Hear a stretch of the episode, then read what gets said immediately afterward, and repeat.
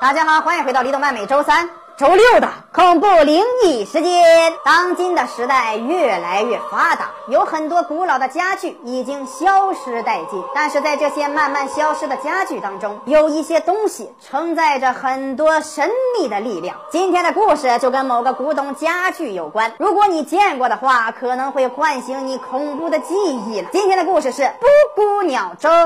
某个温馨舒适的假期，红大胆跟着他的妈妈去乡下的姥姥家家里玩耍。天不怕地不怕的小红准备去看一期李动漫的恐怖灵异故事。就在这时，姥姥家的古董中碰巧整点报时，一个充满了后现代主义、想要成仙的疯癫布谷鸟钻了出来，喊了两声“奥利给”。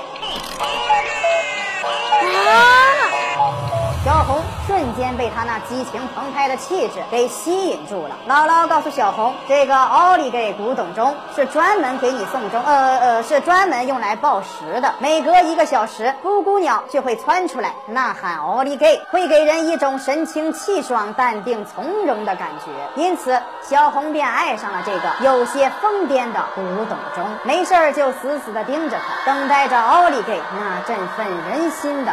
时刻就这样，时间不知不觉的流逝到了午夜十一点五十五分。胆大妄为的小红慢慢的苏醒，起床准备去后院的坟头蹦个野迪。在那之前，他想让奥利给给他壮壮胆。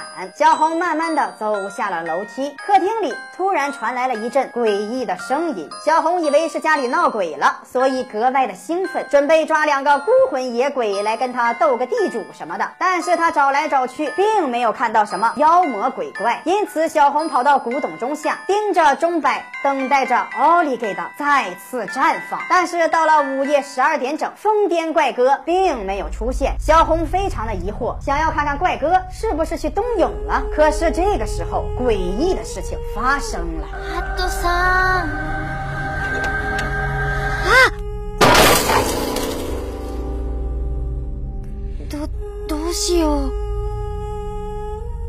天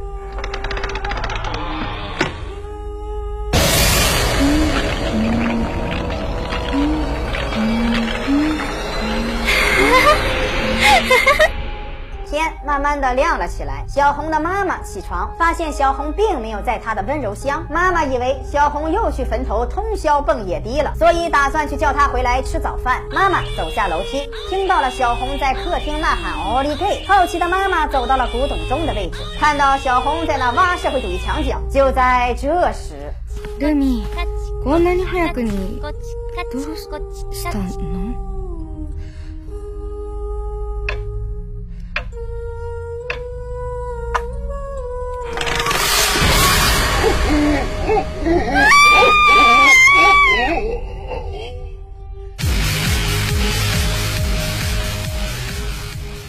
就这样，小红如愿以偿的变成了奥利给的继承人，每天都会鼓励别人战胜恐惧，旱厕吃屎，坟头蹦迪，再也不是梦。消除恐惧的最好办法就是面对恐惧，坚持才是